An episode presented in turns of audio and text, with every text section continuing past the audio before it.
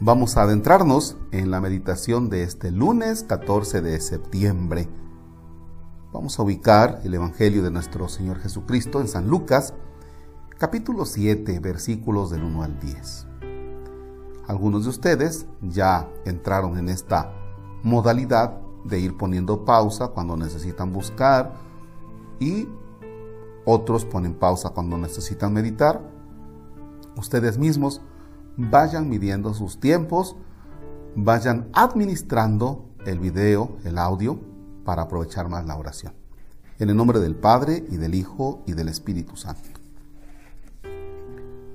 Cuando Jesús terminó de hablar a la gente, entró en Cafarnaúm.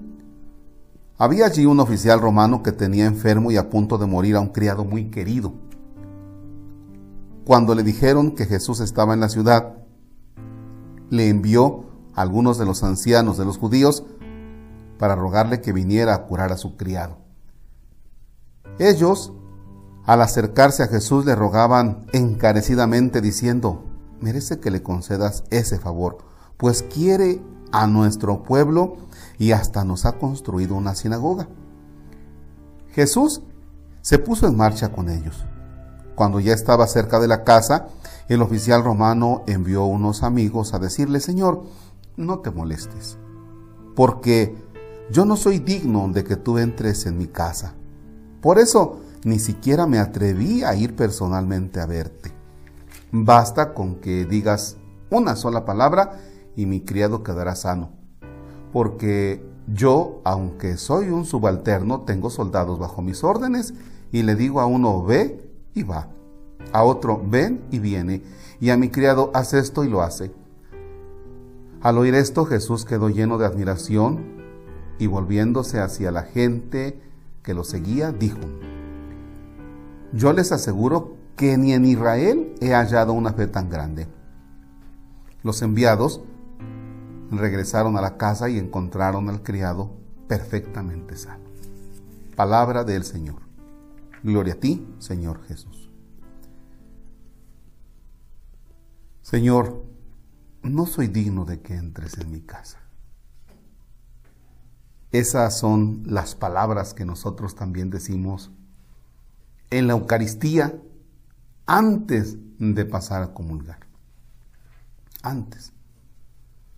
En cuanto que sabemos que como personas nos vamos a convertir en un sagrario. Porque lo más sagrado el cuerpo de nuestro Señor Jesucristo, entrará en nosotros. Tú, cuando comulgas, eres un sagrario. María, la Virgen María, llevó en su seno a Jesús durante nueve meses. Cuando tú pasas a comulgar, llevas también en ti a Jesús. Fíjense bien, Ahora con la pandemia, muchos han estado llamando por teléfono, Padre, ¿cuándo va a haber misa? Padre, ¿cuándo va a haber misa? Padre, que ya haya misa. Padre, extrañamos comulgar. Muy bien, qué bueno. Pero ¿se acuerdan cuántas ocasiones pasábamos a comulgar? Pero les voy a dar algún ejemplo que se me ocurra ahora. Vamos.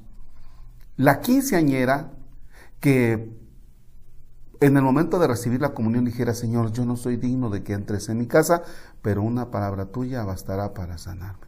Y que la quinceañera, después de comulgar, se quedara la quinceañera haciendo oración y diciendo, Señor, te tengo conmigo, ayúdame porque viene eh, mi vida, el futuro, ¿cómo lo voy a hacer? ¿Estás conmigo, Señor?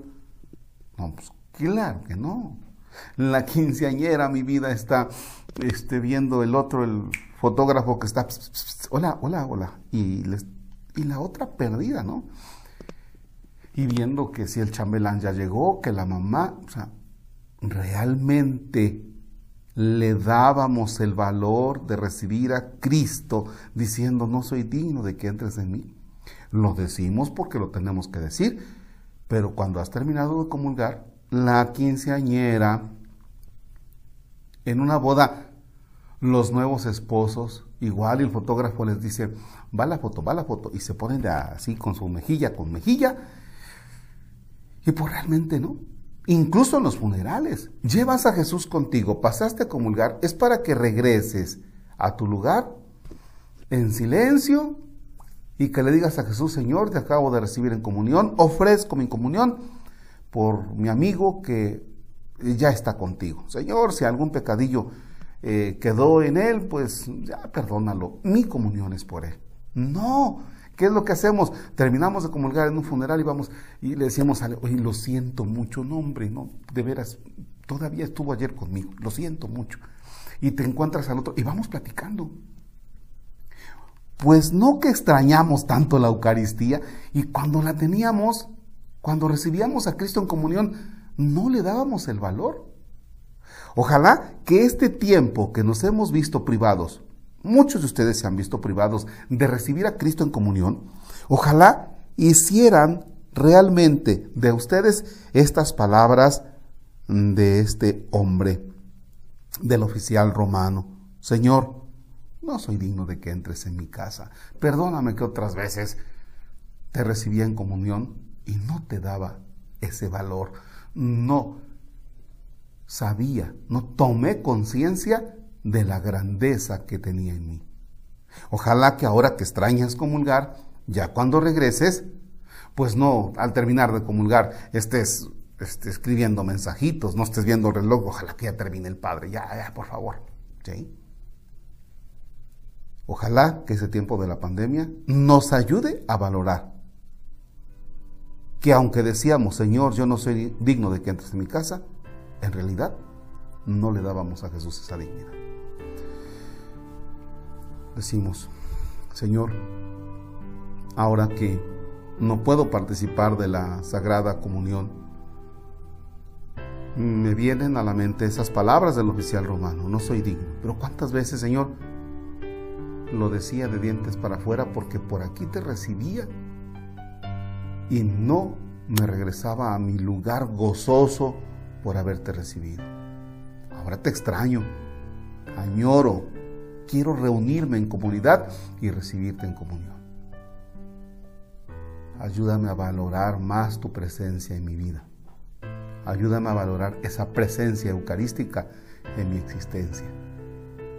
Que mi participación en la Eucaristía la próxima vez sea plena, sea realmente sintiendo que no soy digno, pero tú en tu gran misericordia vienes a mí. Padre nuestro que estás en el cielo, santificado sea tu nombre. Venga a nosotros tu reino. Hágase tu voluntad en la tierra como en el cielo. Danos hoy nuestro pan de cada día, perdona nuestras ofensas, como también nosotros perdonamos a los que nos ofenden. No nos dejes caer en tentación y líbranos del mal. El Señor esté con ustedes la bendición de Dios Todopoderoso, Padre, Hijo y Espíritu Santo descienda sobre ustedes y permanezca para siempre. El Señor es nuestro gozo, podemos estar en paz. Demos gracias a Dios. Excelente jornada.